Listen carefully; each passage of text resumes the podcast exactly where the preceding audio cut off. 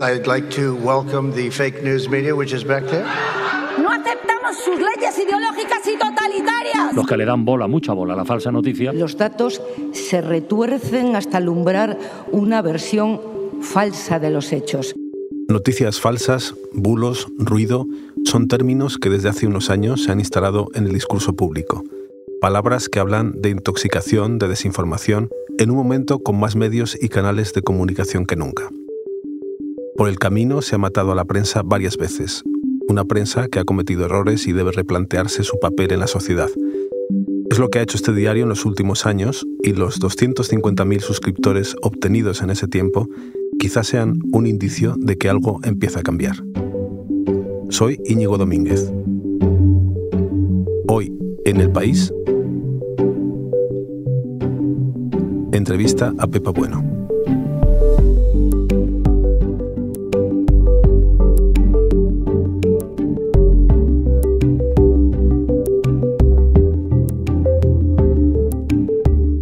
Hablar sobre todo esto, con la directora del diario, me acompaña Silvia Cruz La Peña, editora jefa del País Audio. Hola Silvia, ¿cómo estás? Hola Íñigo. Bueno, ¿vamos a por la jefa? Venga, vamos. Hola Pepa. Hola. Silvia. ¿Qué tal? ¿Qué tal? ¿Vamos? Vamos. Hola, Íñigo. ¿Qué tal? Vamos. ¿Y qué? ¿Echas de menos esto? Bueno, es casano. No lo puedo echar de menos porque lo tengo aquí. No, lo traigo en el estudio. Bueno, pues estamos al lío. Cuando. Bueno, Pepa, estamos aquí para celebrar y entender cómo hemos llegado a la cifra de 250.000 suscriptores en dos años. Dime si es mucho o poco, con qué nos comparamos y sobre todo cómo hemos llegado hasta aquí. Es una cifra maravillosa, Íñigo. Yo creo que tenemos motivos para estar eh, muy contentos. Ha sido un proceso de dos años eh, en el que 250.000 personas han considerado que merece la pena pagar por leernos. ¿Es mucho o es poco? Pues mira, es poco para ser autosuficientes. Claro, aspiramos a mucho más, necesitamos mucho más. Es mucho en el tiempo en el que se ha conseguido, en el que los lectores han sido tan generosos ¿no? de confiar en nosotros, porque esto es una muestra de confianza en nuestra manera de contar lo que pasa, en nuestra manera de hacer eh, periodismo en un tiempo en el que, eh, en fin, para hacernos una idea, Le Monde tardó 10 años en llegar a los 500.000. Pepa, has dicho en dos años que hemos conseguido esos 250.000 suscriptores. Tú hace que llegaste un año y un poquito más, nada más. Uh -huh. En ese momento estábamos estrenando diseños, se estrenó el diseño de la web y un cambio evidentemente importante después de unos años de crisis, la que vivió la prensa escrita. ¿Por qué se hizo aquel rediseño y qué resultados ha dado? El rediseño pretende creernos de verdad que el periódico digital es un periódico. ¿no? Durante los primeros años de la prensa digital se vivió una especie de compulsión informativa, eso que te permite lo digital, de estar ahí a lo que pasa al instante. ¿no? Y un periódico necesita una jerarquía. La jerarquía informativa, la jerarquía del periódico digital no tiene nada que ver con la jerarquía del papel, es otra, completamente distinta. La pulsión informativa tiene que estar, pero también la otra velocidad, ¿no? la que nos permite estar sentados aquí hoy charlando tranquilamente, la que te permite un reportaje de largo aliento. Ordenar eso, ordenarlo para los lectores, eh, fue el objetivo de, ese rediseño del que estamos muy contentos y que no acaba nunca, ¿eh? porque, porque estamos siempre tratando de mejorar, ver qué funciona, qué no funciona. Pepa, las crisis económicas desde 2007 tu, tuvieron algo que ver en esa crisis de la prensa, obviamente, ¿no? Pero, eh, ¿qué hicieron mal los medios? ¿Qué crees tú que, que hemos hecho mal los periodistas? ¿Qué hicimos mal en relación con Internet? No entender la que venía.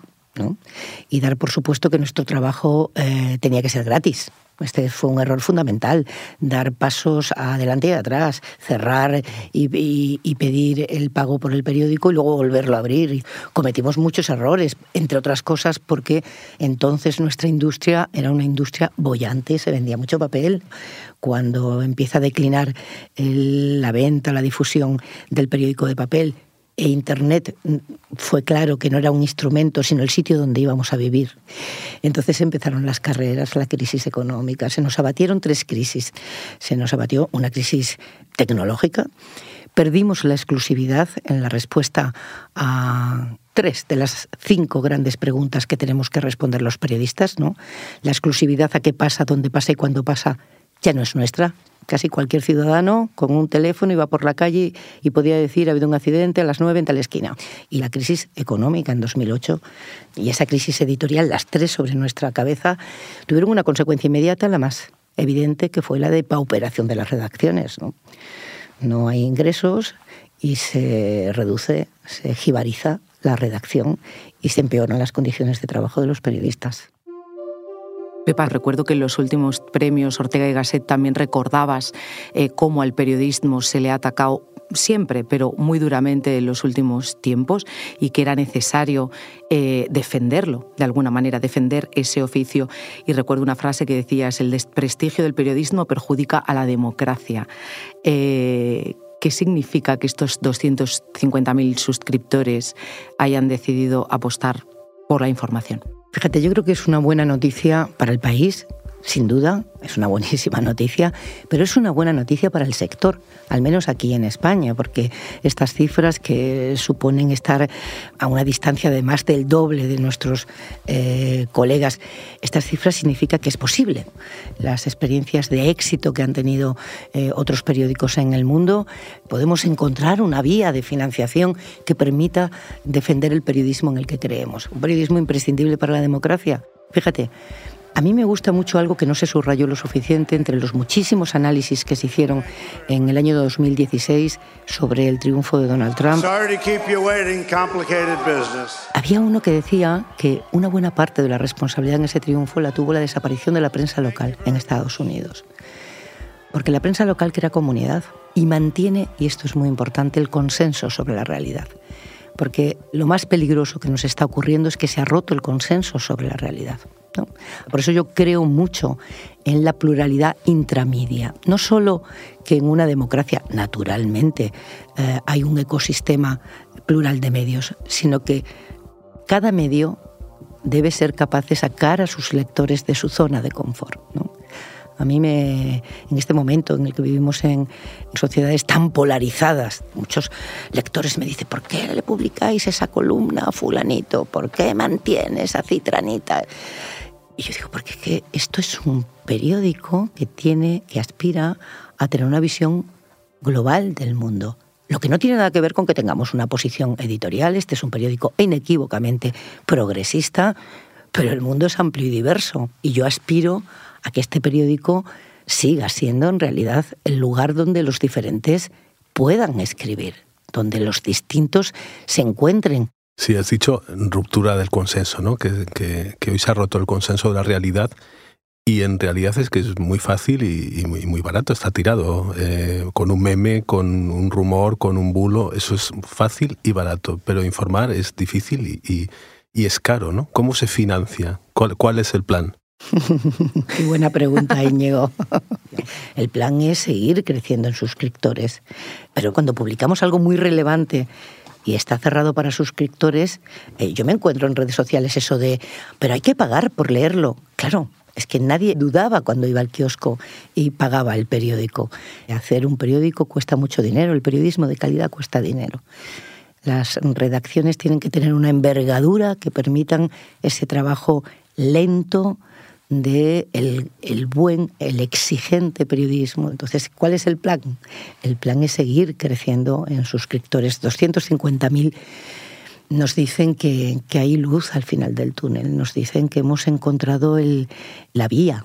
Pepa, has hablado de, de esa redacción, de lo que cuesta efectivamente mantener esa redacción también, pero quiero recuperar otra palabra que has dicho antes, que es la de comunidad, crear comunidad. Y me gustaría que nos contaras quiénes son esos lectores y lectoras. Ojalá los conociera todos. Muy exigente, esto sí lo puedo decir, porque yo mantengo encuentros con suscriptores, con grupos pequeños supe pronto que éramos una comunidad. Venía ya con ese conocimiento previo, porque yo me he hecho joven y adulta leyendo este periódico y me siento parte de este periódico y he discutido mucho con este periódico como lectora. Bueno, pero somos una comunidad porque pensamos en la misma lógica, ¿no?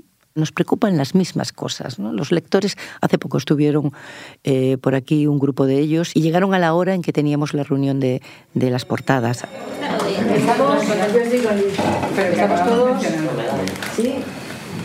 Pues cuando quieras, Cristina. Eh, vale, pues a ver, los focos informativos... Eh, eh, por la tarde entraron en la sala donde estábamos reunidos y en la charla señalaban preocupaciones y nos pedían cosas en las que estamos trabajando porque son preocupaciones nuestras. ¿Qué hacéis para que llegue el periódico a los jóvenes? Es fundamental que los jóvenes lean un periódico, tengan acceso a los periódicos. Esta es una de las prioridades absolutas de la prensa mundial.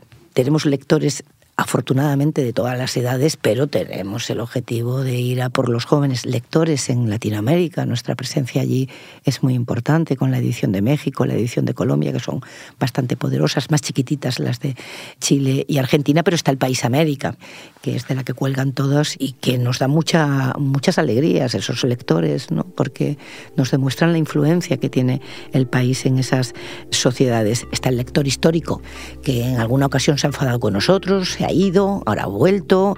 Bueno, lo que nos dice el signo de los tiempos es que hemos tenido los periodistas una relación muy vertical ¿no? con los destinatarios de nuestro trabajo. Lo que te piden ahora los lectores es una relación más horizontal, ser de alguna manera partícipes de ese periódico que le da una visión del mundo. Y fomentar esa horizontalidad es parte de nuestro trabajo. Estamos aprendiendo, estamos aprendiendo, porque hemos estado hablando demasiado tiempo desde un púlpito. Esa relación menos vertical que, que, tú dices enlaza, yo creo, con lo, que, con lo que dijiste cuando se estrenó precisamente esta sección del País Audio, ¿no? Eh, donde nos encomendaste lo de que escucháramos la vida. Entiendo que ese era el objetivo, un poco, ¿no? Ser más próximos, contar historias eh, de otra manera, de una forma más cercana, mirando seguramente más a la cara también al lector como tú me miras ahora, claro que sí, ¿no? Yo creo que el periódico del presente tiene que ser un medio integral, ¿no? Cuando yo digo lo de se pueda leer, se pueda ver, se pueda escuchar, no es una frase, no podemos pedirles a nuestros lectores que tienen el tiempo tasado, el tiempo es un lujo, que lean aquí la mejor literatura periodística y que se vayan a buscar los sonidos de la vida a otro sitio o que acudan a, a otro para ver las imágenes del día o del momento. ¿no? Eh, el periódico tiene que ser un medio integral en el que pueda hacerse todo. Y claro, era tan importante tener una sección de audio, pero no solo porque haya mucha demanda, que la hay, y el exitazo de hoy en el país lo demuestra, 13 millones de, reproducciones llevamos en, en, poquísimo tiempo, no solo porque hubiera mucha demanda, sino porque creemos que tenemos que hacerlo, para una, una conversación pausada sobre los temas del día, sobre nuestro trabajo, el podcast cumple también el hoy en el país esa función de enseñar el cartón, que es lo que nos piden los ciudadanos. Cuando está en crisis la credibilidad de todos los intermediarios, lo que nos piden los lectores es conocer el cartón, cómo hacemos las cosas, quiénes las hacen, quién es el periodista que ha hecho una historia, cuál es su trayectoria. Soy Patricia Peiro redactora de sucesos del periódico del País. Soy María Martín y cubro migraciones para el país. Soy Isabel Valdés, corresponsal de género del país. Y en un formato como el podcast además cuenta cómo lo ha hecho. ¿no? Eh, a mi juicio también es, un, es algo que vertebra mucho la comunidad y que fomenta la responsabilidad. Y en este sentido, en el mismo sentido de la responsabilidad que asumimos de transparencia con los lectores, tomamos otra decisión editorial muy importante, que fue la de abrir las tripas de nuestras encuestas electorales. Y me parecía una decisión imprescindible el que los lectores supieran por qué llegamos a la conclusión que ponemos en la portada de nuestro periódico, la que contáis vosotros aquí, por qué llegamos a esa conclusión. Estas son las tripas, estas son las preguntas, estas son las respuestas. Y Pepa, ¿y cómo es este equipo eh, del país eh, que te has encontrado y, y, y, que tú diriges? ¿Se lo puedes presentar a, a quien nos está escuchando? Lo voy a intentar. Eh, un equipo al que yo había leído tanto durante toda mi vida y llegué en agosto y en pandemia. no. Tardé mucho tiempo en descubrir que mi equipo tenía piernas, ¿eh? porque durante mucho tiempo nos vimos en pantalla. Es una redacción con una cultura periodística impresionante. Eso se intuye desde fuera, se intuye como lectora, pero comprobarlo en el día a día, en cada historia, en cada noticia, en cada crisis, en las reuniones, es muy emocionante para una periodista como yo que llevo toda la vida en esto. Una cultura periodística que ha permitido a este periódico ser líder, a pesar de todos los avatares que a veces ha tenido que vivir y a, los que la ha sometido las, las peripecias de la compañía, ¿no? como un junco ¿eh? al que los vientos eh, mueven, pero acaba siempre recuperando la verticalidad. Yo creo en las redacciones suelo decir que son como incubadoras, ¿no? Incubadoras de conocimiento, de exigencia, de amores y de odios. Y que es mejor cuantas más generaciones se incluyen. Cuando están los que vienen a comerse el mundo, los de la edad intermedia, la edad de las hipotecas, y los que ya han visto caer muchos gobiernos y han alcanzado ese estadio de la sabiduría y la libertad. ¿no? Y es una redacción, pues claro, necesariamente multidisciplinar. Es que eso eh, es lo que te pide el periodismo en este momento, ¿no? y muy presente en todo el mundo con corresponsalías en todas las capitales en las que hay que estar, cuando se desencadena la guerra en Ucrania, en muy pocas horas conseguimos poner sobre el terreno hasta un número de cinco periodistas, creo que es la cifra más alta que hemos tenido en la guerra. Han pasado una hora y media eh, desde que el centro, el corazón de Kiev, fuera atacado. Creo mucho en el periodismo sobre el terreno, mucho, mucho. Ahora tenemos todo a golpe de clic a mano, pero el periodista tiene que ir, tiene que oler, tiene que ver, tiene que, que volver con muchos datos y muchas sensaciones para escribir. ¿no? Y es una redacción muy exigente, claro, también con la directora. también con la directora. exigente de puertas para afuera y exigente de, de puertas eh, para adentro. Y muy importante, hacer gran periodismo en un periódico como El País exige una redacción grande. Los 400 periodistas del país son necesarios y yo aspiraría a crecer. Hemos hablado de los compañeros y de las compañeras. Pepa, eh, ¿qué hay de los temas? Porque hay un concepto que cuando yo llegué aquí también me llamó mucho la atención, que era el de las obsesiones del diario. Dijiste, pues los temas por los que apostamos fuerte, fortísimo. Cuéntanos cuáles son. Algunos son muy evidentes para nuestros lectores. ¿no? La crisis climática para nosotros es fundamental y además desde la evidencia de que no se puede abordar solo como una crisis medioambiental. ¿no? Ahora mismo ya es, el enfoque solo puede ser multidisciplinar. Solo puede ser así porque afecta a la economía, afecta a la geopolítica, afecta al hambre en el mundo, afecta a, a la cultura, afecta a todos los órdenes de la vida. Es una prioridad absoluta para el periódico, naturalmente. La igualdad entre hombres y mujeres sigue siendo uno de los em, temas del periódico em, que abordamos también con una mirada multidisciplinar. Los derechos de las minorías, los derechos humanos, también en la valla de Melilla la ciencia. Yo creo que lo primero que hay que decir es que el cáncer ya es una enfermedad curable en la La cultura. La investigación. Con el Consorcio Internacional de Periodistas de Investigación, de la que el país y colaboramos en investigaciones internacionales, como fueron también los papeles de Pandora. Son prioridades absolutas del, del periódico, ¿no? Y ahora me matarán todos los demás, porque, porque dedicamos mucho tiempo, mucho esfuerzo al corazón informativo de un periódico como es El País, que es la política nacional, la economía, naturalmente que sí, ¿no?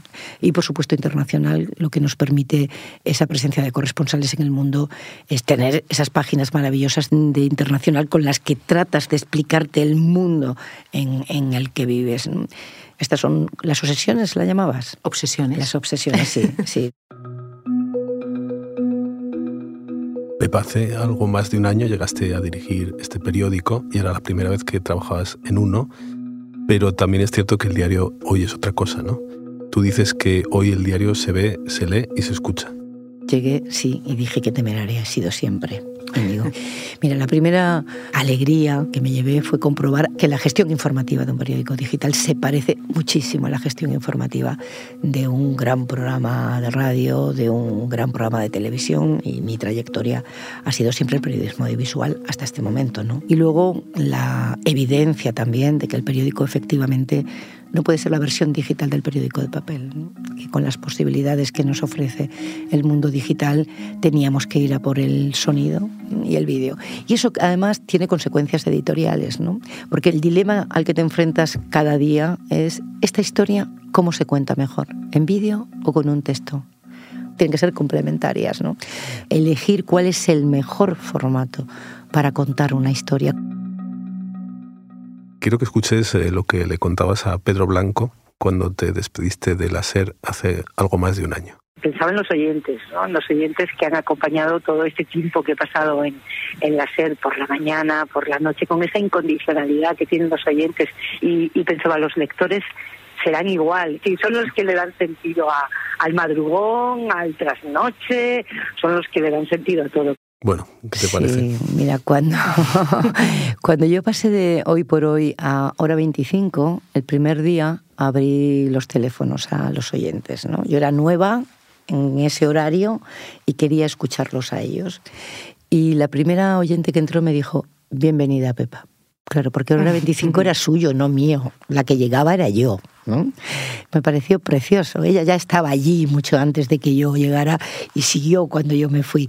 Esa misma sensación que yo me preguntaba en, en esas palabras si la iba a tener, la tengo cuando me encuentro con los suscriptores del periódico, ¿no? Ellos ya estaban aquí y me dicen bienvenida. Claro, es que es lo que le da sentido a nuestro trabajo en todos los sentidos, además, pero sobre todo porque nuestro trabajo sin ellos no es nada. Pepa, de momento hay 250.000 personas que, que, le están dando sentido a todo esto y ahora la última pregunta es, eh, ¿cuál es el reto?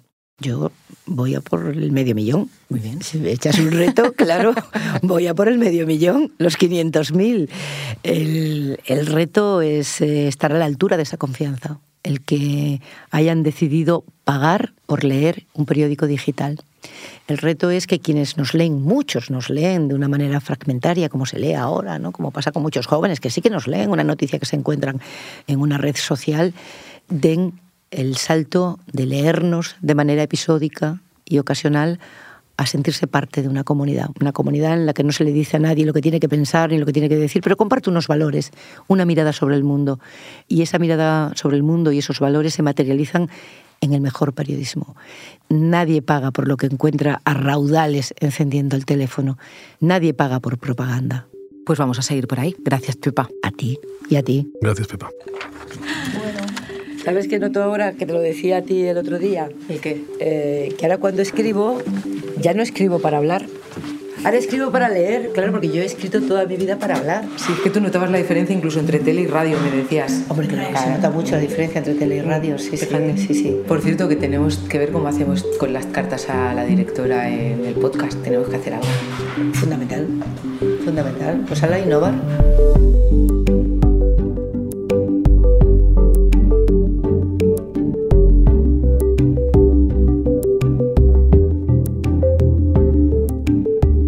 Este episodio lo han realizado José Juan Morales y Silvia Cruz La Peña. El diseño de sonido es de Nicolás Sabertidis. La edición es de Ana Rivera y la dirección de Silvia Cruz La Peña. Yo soy Íñigo Domínguez. Esto ha sido Hoy en el País. De lunes a viernes volvemos con más historias. Gracias por escuchar.